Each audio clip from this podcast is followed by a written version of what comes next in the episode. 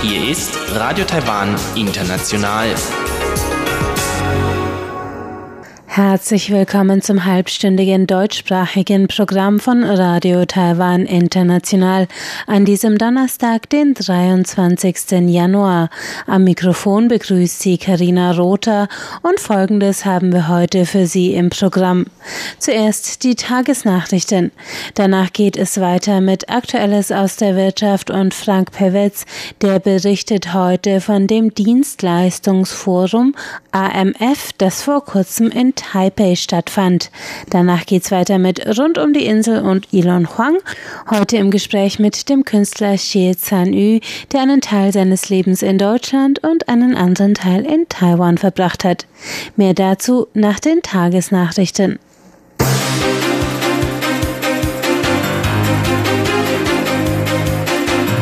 Sie hören die Tagesnachrichten von Radio Taiwan International.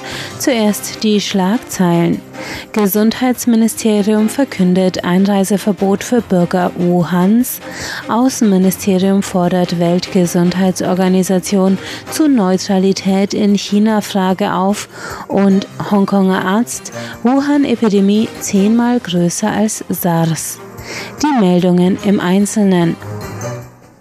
Eine Epidemie-Sonderkommission des Gesundheitsministeriums hat heute bekannt gegeben, dass derzeitige oder ehemalige Einwohner der Stadt Wuhan künftig nicht mehr nach Taiwan einreisen dürfen. Das Einreiseverbot ist eine Präventionsmaßnahme gegen die Ausbreitung der in Wuhan, China, ausgebrochenen Lungenentzündungsepidemie. Die Stadt Wuhan wurde heute Vormittag für In- und Ausreisen abgeriegelt. Das Gesundheitsministerium begründete das Einreiseverbot nach Taiwan mit der Gefahr, dass Träger des Viruses die Stadt bereits verlassen haben könnten. Auch Fluganbieter dürfen aus Wuhan stammende Reisende nach Taiwan ablehnen. Alle anderen Reisenden aus China, Hongkong und Macau müssen bei der Einreise eine Gesundheitserklärung abgeben. Reisende, die sich innerhalb der letzten 14 Tage in Wuhan aufgehalten haben, werden einer 14-tägigen Gesundheitsüberwachung ab dem Zeitpunkt der Einreise unterzogen. Ein Verbergen von Krankheitssymptomen wird mit umgerechnet 300 bis 4500 Euro bestraft. Das Außenministerium hat heute eine Zitat neutrale professionelle Haltung der Weltgesundheitsorganisation WHO in Bezug auf China und Taiwan gefordert. Die WHO hatte in ihrem jüngsten Bericht zur Wuhan-Lungenentzündung den in Taiwan verifizierten Fall mit der Ortsangabe Taiwan-China aufgeführt und zu den chinesischen Fällen gezählt. Die Taiwan-Vertretung in Genf, der Schweiz, hat bereits Beschwerde bei WHO-Generalsekretär Tedros Ghebreyesus gegen die Formulierung eingereicht. In einer Stellungnahme kritisierte das Außenministerium die WHO, sie würde damit dem Zitat politischen Druck und den Zitat unverschämten, unvernünftigen Forderungen Chinas nachgeben. Dies gefährde das Recht auf Gesundheit von 23 Millionen Taiwanern. Das Außenministerium sagte, Taiwan stünde an erster Front im internationalen Kampf gegen das neue Coronavirus und dürfe nicht isoliert werden. Der Epidemiologe Guan Yi hat Hongkonger Medien gegenüber von den gefährlichen Ausmaßen der Wuhan-Lungenentzündung gewarnt, die Zitat mindestens zehnmal so groß seien wie SARS. Der Professor an der Universität Hongkong war 2003 maßgeblich an der Erforschung und Bekämpfung der SARS-Epidemie beteiligt. SARS wurde ebenfalls durch einen Typ des Coronavirus verursacht. Nach einem zweitägigen Forschungsaufenthalt in Wuhan, China, äußerte sich Guan gestern Journalisten gegenüber verärgert über unzureichende Epidemieprävention vor Ort. Guan nannte den ungehinderten Reiseverkehr aus der Stadt, fehlende Desinfektionsmaßnahmen am Flughafen und den fortlaufenden Betrieb von Lebensmittelmärkten als Gründe dafür, dass der Zitat Infektionsherd bereits vollständig verstreut sei. Wuhan hat heute Morgen um 10 Uhr die Stadt abgeriegelt. Der öffentliche Nah- und Fernverkehr ist stillgelegt. Die taiwanische Fluglinie Eva Air hatte gestern Abend alle weiteren Flüge zwischen Wuhan und Taiwan bis Ende Februar abgesagt. Die Wuhan-Lungenentzündung wird durch einen bisher unbekannten Typ des Coronavirus verursacht. Seit Mitte Dezember sind in Wuhan, China, bereits über 600 Fälle der Erkrankung identifiziert worden, mit bisher 17 Todesopfern. In Taiwan wurde bisher ein Fall verifiziert.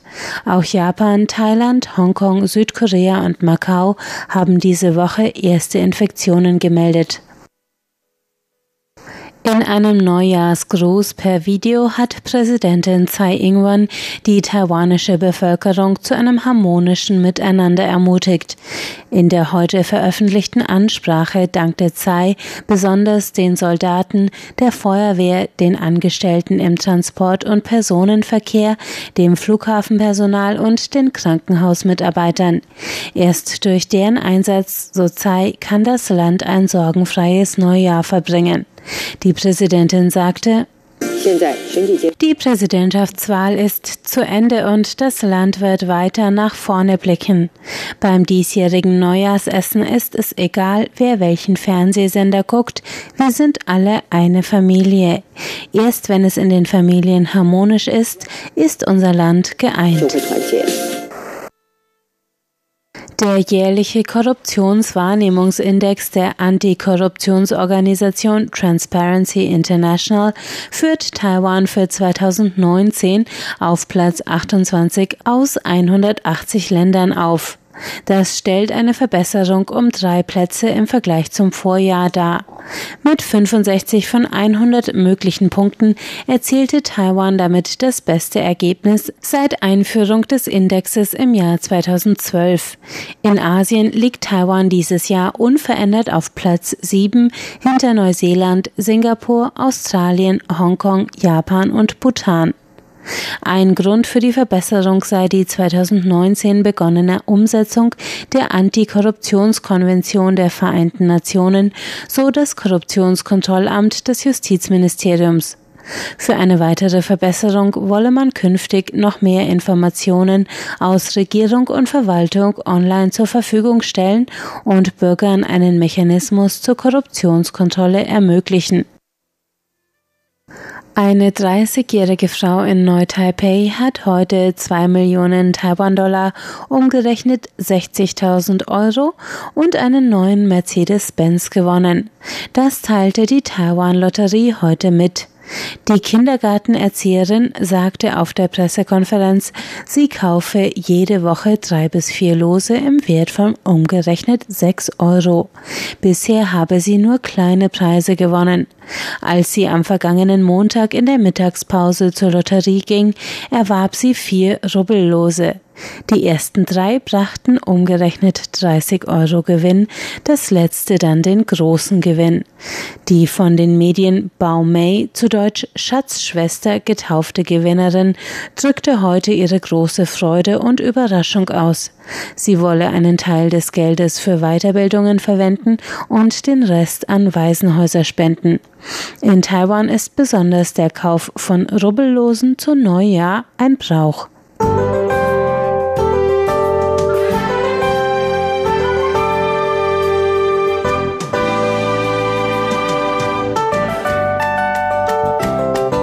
Es herrschte landesweit Sonnenschein an diesem Donnerstag, dem Vorabend des chinesischen Frühlingsfestes. Die Tageshöchstwerte stiegen auf bis zu 30 Grad in Pingdong in Südwest-Taiwan, sonst bis zu 26 Grad in der Nachmittagssonne. Die Nächte sind besonders im Norden des Landes frisch. Hier sinken die Temperaturen auf bis zu 12 Grad. Der morgige Freitag und Neujahrsabend wird nicht ganz so heiter mit leichten Regenfällen über der Nordspitze und entlang der Ostküste des Landes. Sonst überall heiter bei Temperaturen zwischen 16 und 26 Grad.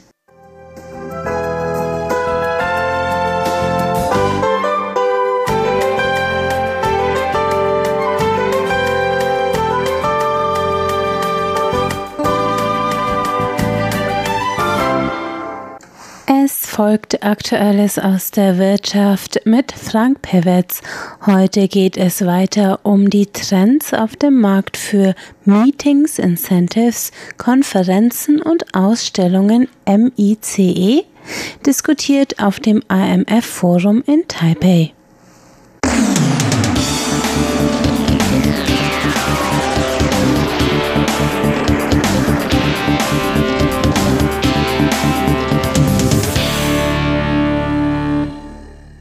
Herzlich willkommen bei Aktuellem aus der Wirtschaft. Es begrüßt Sie Frank Pewitz. Im Herbst letzten Jahres war Taiwan erneut Schauplatz des AMF-Forums, des Asian Mais Forums, einer Veranstaltung zur Förderung des Dienstleistungssektors und des Standortes mit oft starkem Tourismusbezug.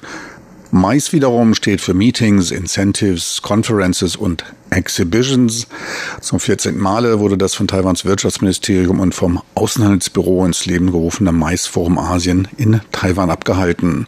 Erster Sprecher war Matthias Posch, der hauptberuflich Kongresse organisiert und nebenbei Präsident des Internationalen Verbandes für professionelle Kongressorganisatoren ist. Er sprach über globale Trends auf dem Markt für Verbandstagungen und wie man sie in Asien gewinnen kann. Seit den 80er Jahren nimmt die Zahl der jährlichen Treffen, Konferenzen und Veranstaltungen stärker zu. Seit Anfang des neuen Millenniums sind sie geradezu am explodieren. Daten dazu werden vom Internationalen Verband für Kongresse und Tagungen, dem ICCA, erhoben. Erfasst werden Tagungen, die mindestens zwischen drei Ländern rotieren, eine Mindestteilnehmerzahl von 50 Personen aufweisen und regelmäßig stattfinden, wie es zum Beispiel bei Jahresversammlungen der Fall ist. Am häufigsten fanden solche Veranstaltungen in den USA statt, an zweiter Stelle folgte Deutschland. Zur allgemeinen Entwicklung sagte Matthias Posch,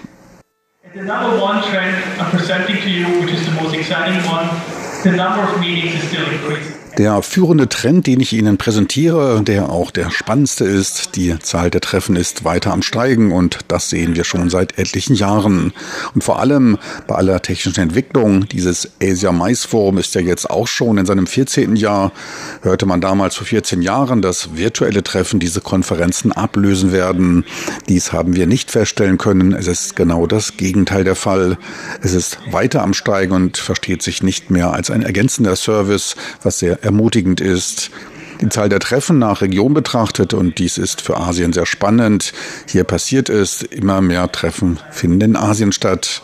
In Europa gehen sie ein wenig zurück, doch in Asien ist in den letzten Jahren ein stetiges Wachstum zu verzeichnen, was für die hier Anwesenden eine spannende Nachricht sein dürfte. Wenn man in die Länderliste schaut, liegen in den 20 am weitesten gereiften Ländern mit Südkorea, Japan und China drei Länder aus Asien. Betrachtet man das Städteranking, so ist Asien mit Singapur, Seoul, Peking und Hongkong mit vier Städten unter den Top 20 vertreten. Ein sehr gutes Ergebnis. Im asiatisch-pazifischen Raum liegt Japan vorn, gefolgt von China, Südkorea und Australien. Taiwan belegt hier den achten Platz. Wir hörten gerade die gute Nachricht von der steigenden Zahl von Meetings in Asien, doch die Teilnehmerzahlen nehmen ab. Oft denkt man nur an diese Megatreffen, jedoch gibt es jetzt deutlich mehr spezialisiertere, kleinere Meetings. Dies betrifft Veranstaltungen mit bis zu 500 oder 1000 Teilnehmern. Die Teilnehmerzahl nimmt stetig wegen der höheren Zahl an Veranstaltungen ab. Diese Veränderungen zeigten sich auch bei der Herkunft der Teilnehmer. Die Europäer stellen zwar nach wie vor mit 50 Prozent die größte Gruppe, deren Anteil lag aber 50 Jahre zuvor bei 60 Prozent. Der Anteil der asiatischen Teilnehmer legte von 11 auf 20 Prozent zu. Der Anteil Nordamerikas gab um 10 Prozent ab und rangiert nun bei etwa 12 Prozent. Betrachtet man die Inhalte, so waren medizinwissenschaftliche Treffen mit einem Anteil von 17 Prozent die häufigsten. Die Entwicklung in den Jahrzehnten verlief aber nahezu flach auf hohem Niveau. Stark zu legten aber Treffen technischer Natur, deren Anteil von 6 auf 14 Prozent anstieg. In dem Bereich bieten sich für Taiwan etliche Chancen. Ebenfalls häufig wurden auch naturwissenschaftliche Konferenzen abgehalten. Ihr Anteil hielt sich bei etwa 13 Prozent. Der Bereich Ausbildung konnte sich auf gut 5 Prozent verdoppeln. Tagungen mit sozialwissenschaftlichen Inhalten sanken allerdings von 7 auf unter 5 Prozent. Industrietreffen machten 6 Prozent aller Treffen aus. Auch was den Veranstaltungsort betraf, da gab es Veränderungen. Heutzutage trifft man sich immer häufiger in Hotels, einen Anteil von gut 40 Prozent. Deutlich zulegten Universitäten als Austragungsort, deren Anteil verdoppelte sich fast in den letzten 35 Jahren und lag bei knapp 30 Prozent. Weniger gefragt waren Konferenzen und Messezentren, die ihr Hoch mit einem Anteil von 40 Prozent Mitte der 90er Jahre hatten und nun auf die Hälfte abgaben. Dies liegt laut Matthias Posch an den kleiner werdenden Treffen. Zur steigenden Beliebtheit von Universitäten sagte er, like uh, Austragungsort gefragt. Doch warum Universitäten? Sie sind billiger, haben die entsprechende Ausstattung und sie sind wissenschaftlich, was für derart ausgelegte Veranstaltungen wichtig ist. Weiterer wichtiger Punkt ist die durchschnittliche Dauer von Veranstaltungen. Die geht zurück. Es ist nicht mehr wie früher eine volle Woche, es wird immer weniger. Jetzt liegt die gewünschte Dauer bei etwa 2,5 bis 3 Tagen. Two and a half, three days. Aus zwei 2016 und 2018 durchgeführten Umfragen bei medizinischen Veranstaltungen ging hervor, dass als ideale Veranstaltungslänge zweieinviertel Tage betrachtet wurden. Die maximale Abwesenheit vom Büro um fast einen halben Tag auf dreieinviertel Tage sank und auch die Bereitschaft zu längeren Anfahrtszeiten abnahm. Dies gleich um zwei Stunden, knapp fünf Stunden wurden als gerade noch annehmbar betrachtet. Alle Daten sind Durchschnittswerte. Der Faktor Zeit wird immer höher bewertet bewertet und könnte sich für Taiwan als ein echter Vorteil erweisen. Dank der zentralen Lage in Asien können innerhalb von drei bis vier Flugstunden die wichtigsten Punkte und Städte Südostasiens und Ostasiens erreicht werden. Zeit für touristische Entdeckungen verbleibt bei der bevorzugten Reisezeit von dreieinviertel Tagen allerdings nicht mehr. Alle eventuell der eigentlichen Veranstaltung vor- oder nachgelagerten touristischen Aktivitäten erweisen sich damit als überflüssig. Da wird empfohlen, diese aus dem Programm zu nehmen. Konferenzen und Meetings fokussieren nun deutlich stärker auf den Inhalt als auf das Programm. Wissenschaftliche Kongresse stehen hoch im Kurs. Ihre Teilnahme im Gesundheitsbereich ist neben der Lektüre professioneller Magazine und Publikationen und Textbüchern einer der wichtigsten Quellen zur Aneignung weiteren Wissens. Auf Konferenzen spielt das Knüpfen von Kontakten ebenfalls eine große Rolle. Nachgefragt werden qualitativ hochwertige Treffen, die effizient die neuesten Informationen und Möglichkeiten zum engen Austausch bieten. Auch nach den Gründen für die Nichtteilnahme wurde gefragt. Hier waren die Dauer der Abwesenheit von der Arbeitsstelle und der Kostenfaktor die beiden dominanten Entscheidungsfaktoren, die von etwa jeweils zwei Dritteln der Nichtteilnehmer angegeben wurden. An dritter Stelle folgte mit 40 Prozent die zu große Entfernung. Oft wird sich daher, auch wenn internationale Veranstaltungen präferiert werden, für die näher gelegene nationale Veranstaltung entschieden. Dazu Matthias Posch. What are the? Wenn Leute gefragt werden, an welches Treffen sie besuchen wollen, ist es ein internationales. Wenn man sich dann aber anschaut, an welchen Treffen sie teilnehmen, so sind es nationale Kongresse. Es gibt also diese Vorstellung von bevorzugten internationalen Treffen. Doch wenn Sie sich die Fakten anschauen, heißt es, ich hole genauso viel aus einem nationalen Kongress heraus. Es ist wirklich schwierig. Ich sage nicht, dass Sie aus dem Geschäft mit internationalen Kongressen aussteigen sollen. Mein ganzer Geschäftsbereich besteht aus internationalen Treffen. Ich sage sage nur, dass man sehr gute Argumente dafür bringen muss, wenn man internationale Konferenzen plant, warum es wert ist, diese zu besuchen und eine längere Anreise in Kauf zu nehmen. Wichtig bei der Konzeption von Konferenzen und Tagungen ist auch der Blick nach der Position des Kunden, meist des Geschäftsführer, die ganz professionell an Fakten, Finanzen und der Zukunftsstrategie für oder gegen eine Konferenz entscheiden. Entscheiden mehrere Personen oder alle, wie bei Generalvollversammlungen mit mehreren hundert Teilnehmern, kann die Entscheidung eher emotional nach der Attraktivität und der Erreichbarkeit des Standortes als auch des Preises ausfallen. Asien wurde insgesamt als ein Wachstumsmarkt für Konferenzen Grenzen gesehen. Großes Potenzial besteht bei regionalen Kongressen. Wichtig bei der Konzeption ist das Wissen über die Entscheidungsmechanismen. So viel für heute vom AMF-Forum, welches im letzten Herbst in Taipei stattfand. Besten Dank fürs Interesse. Am Mikrofon verabschiedet sich von Ihnen Frank Piewitz.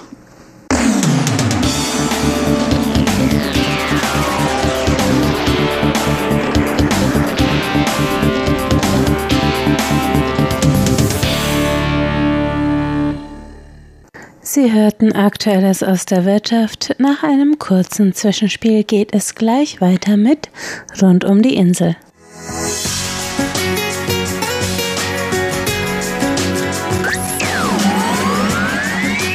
Radio Taiwan, international aus Taipei.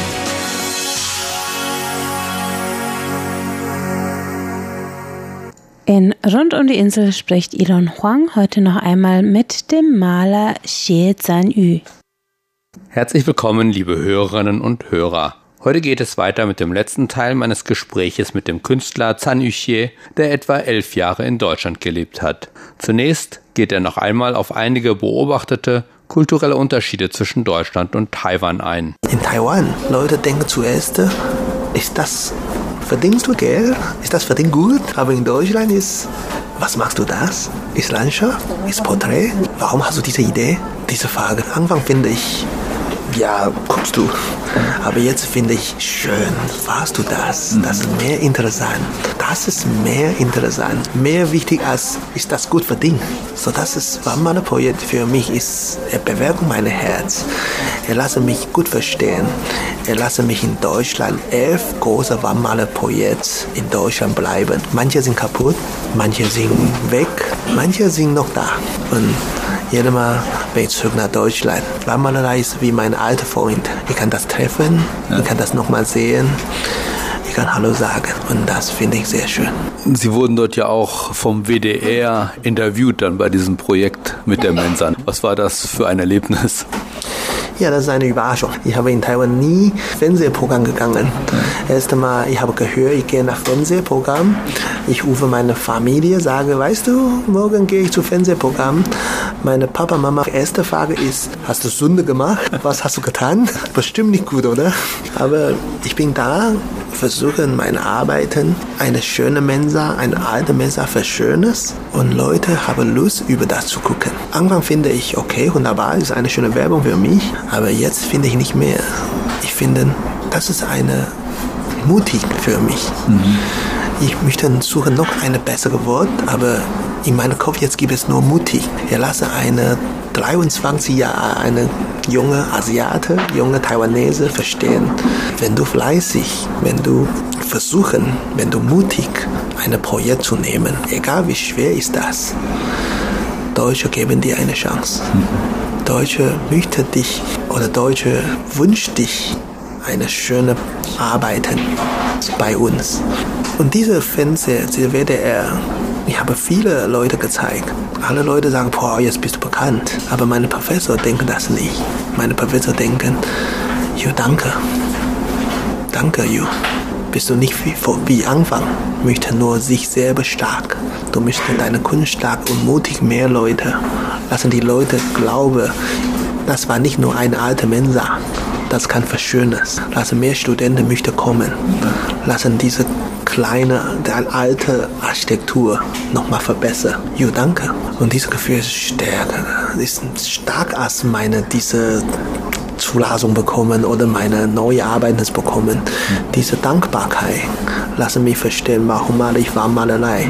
WDR habe mir eine schöne Werbung gemacht, aber wichtig ist, WDR für mich ein Motiv gegeben. Und bis jetzt ich bin noch immer dankbar. Und Sie beschäftigen sich auch weiter hier in Taiwan mit der Wandmalerei und zwar in Ihrer Doktorarbeit beschäftigen Sie sich mit der Wandmalerei und Sie beschäftigen sich so ein bisschen mit, wie kann man das hier in Taiwan anwenden, wo sind die Unterschiede zu Deutschland. Können Sie darauf ein bisschen eingehen? Ja, sehr gerne. Deutschland ist ein schönes Land, weil Deutsche haben schönes Wetter. Aber glaube mir, wenn du sagst so, alle Deutsche glauben das nicht. Alle Deutsche glauben, scheißes Wetter, weil deutsche Wetter ist grau. Aber ist nicht. Glaube mir, Taiwan noch schlimmer. Taiwan ist viele Gegenden, sehr nass, sehr warm. So für Warmmalerei, das ist zehnmal schwieriger als in Deutschland. Wenn du bist eine Künstler, eine Warmmaler, Deutsche ist zwischen April bis Oktober, guck mal, so lang. Fast November manchmal. So lange Zeit kannst du Warmmalerei. Nur manchmal regnen, sonst alles schöne Sonne. Gaune ist auch kein gut Maler. Mhm. Aber in Taiwan, April gibt es Regenenzeit, im Sommer gibt es Taifun, in der November gibt es nochmal Regenenzeit. Mhm. Und kannst du nicht ein Projekt in einem Monat fertig. Das heißt, du musst schnell planen. Okay, ich habe ein Projekt, drei Wochen muss fertig. Das kann man nicht. 800 Quadratmeter, wenn du alleine malen, sechs oder oder acht Monaten baust du. Und Deutschland habe so viele Zeit, kann für dich langsam malen. Aber in Taiwan, nee, Entschuldigung, nicht. Und Taiwan ist zu nass. Das heißt, die Farbe manchmal trocken zu spät, trocken zu lang. Es vielleicht braucht drei, vier Tage. Aber in Deutschland zwei Tage bestimmt schon trocken. Und das heißt, ich möchte in meiner PhD, meine Doktorarbeiten über diese unterschiedlichen Programme, unterschiedliche Situationen vergleichen oder verbessern. Kann man mit der deutschen Wandmalerei-Programm in Taiwan oder kann ich Taiwans meine Programm noch verbessern. Dann ich zeige die deutschen Wandmaler, kann man auch so machen. Wenn jetzt regnen, wie machst du das? Vielleicht brauchst du nicht Stop, du kannst mit der noch trockenen Farbe in der Wand, weiß ich nicht, oder zum Beispiel kannst du Kleb, gibt es manche Wandmaler, kann man einfach Kleb in der Wand. Das gibt es auch. Oder zum Beispiel in YouTube, ich habe einmal gesehen, gibt es manche Leute benutzen mit Pflanzen. Das ist eine schöne Wand und diese Farbe drin gibt es Pflanzen. Wenn du malen das und dann nach den fünf Monaten Pflanzen aus deiner Figur. Ja, das gibt es auch. Und das heißt, Wandmalerei gibt es noch viele, viele Chancen. Und das ist auch eine schöne Verbesserung. Damalige Zeit, ich habe in Alfter, ist eine kleine Stadt. Nach dem Wandmalerei, mehr Leute finden interessant. In Deutschland gibt es sehr viele kleine Städte, keine jungen Leute, langsam nur alte Menschen. Und wenn du möchtest diese Stadt nochmal Neues bauen, natürlich kannst du alles kaputt und baust neu. Aber das ist gut oder nicht? Natürlich nicht. Du machst die Kultur auch gleiche Zeit weg. Aber Wandmalerei ist eine Chance, glaube ich. Er macht diesen Platz ein bisschen Schönheit. Mhm. Er lassen die jungen Leute, komm du hier, vielleicht ein Foto machen, mach die Facebook, weiß ich nicht. Dann lassen diese kleine Stadt noch eine Chance. Und wann gibt es alles? Mhm. Naja, mein erster Wunsch ist, wenn ich kann Berliner Mauer malen, aber ja, jetzt keine mehr, ist schwer. Oder chinesische Mauer. Ja, aber ich habe Angst. Aber wichtig ist, ich, wenn, gibt es noch eine Chance. Wenn Deutschland, gebe mir noch eine Wand und lasse ich malen. Ich sage dir Bescheid, ich bin morgen schon fliegen nach Deutschland. Ich möchte das unbedingt noch eine Wand malen. Mhm. Egal wo. Und letzte Frage. Sie malen jetzt ja nicht nur Wände an, sondern Sie malen auch Bilder und machen auch Ausstellungen. Wie ist das in Deutschland und in Taiwan unterschiedlich? Ja, in Taiwan und Deutschland großer Unterschied ist die Kultur. Die Deutschen gucken sehr, sehr gerne die Ausstellung. So ähnlich wie wenn du kaufst ein Ticket, gucken die Kino. Mhm. So ähnlich wie das. Aber Taiwan gibt es Leute nur gucken Venisaal oder Finisal. Mhm. Die Mitte Zwischenzeit sind wenige Leute. Natürlich gibt es manche deutsche Künstler, die sagen, nee, gibt es auch in Deutschland so, gucken nur Venisal. Mhm. Aber ich habe einmal in Bonn alte Stadt, ich habe gesehen, einmal gibt es einen alten Mann und eine alte Frau nach dem Essen spazieren. Und er habe einfach eine Ausstellung gegangen und hin und her gucken. Und interessant ist, er habe eine schöne Bild gefunden und kaufen. Und diese Situation, ich wünsche das auch in Taiwan, aber ich, ich habe in Taiwan schon fünf Jahre, zurück nach Taiwan schon fünf Jahre, ich habe nie das gesehen. Aber Deutsche möchten das einfach Kunst gucken und mhm. Kunst kaufen. Das ist großer Unterschied. Das ist eine ganz andere Qualität, das sage ich, oder vielleicht ein ganz anderes Kulturdenken. Er findet kaufen Kunst und kaufen eine Schönheit ist wichtig. Aber Taiwan, kaufen was ist schöne Handy ist wichtig. Kaufen eine schöne Fernseher oder Computer ist wichtig. Nicht kaufen eine schöne Kunst. Und Taiwan macht eine Ausstellung. Ist gut, kannst du das Leute zeigen. Aber Problem ist schwer zu verkaufen. Mhm. Erste. Zweite ist normalerweise das muss Kunst alles selber bezahlen. Drei ist, wenn du das Ausstellung bauen in Taiwan, viele Leute möchten nur du gucken. Wer bist du? nicht deine Kunst gucken, was hast du gemacht. Und das finde ich sehr großer Unterschied. In Deutschland, Leute kommen du hier und gucken, was ist deine Kunst? Was machst du diese Mal? Oh mein Gott, hast du eine schöne Porträt gemacht? Warum machst du das?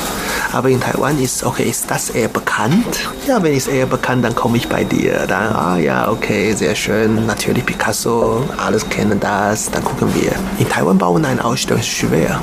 Wenn du nicht genug bekannt, deine ist nur eine Ausstellung machen. Ich baue das eine Ausstellung in Taiwan unbedingt, mhm. aber ich möchte zuerst einen schönen Platz finden, einen schönen Platz mit meiner Kunst gut verpasst. Dann fange ich an. Ja, das ist mein Wunsch. Vielen herzlichen Dank und dann viel Erfolg sowohl bei Ihrer Doktorarbeit als auch bei Ihren Ausstellungen. Vielen Dank. Das war der Künstler Zan Yuxie. Wer neugierig auf seine Kunst geworden ist, muss nicht unbedingt nach Taiwan kommen, sondern wird wahrscheinlich die Möglichkeit haben, im Sommer einige seiner Werke in Deutschland zu bewundern. Mehr darüber, wenn es soweit ist. Sie hörten rund um die Insel mit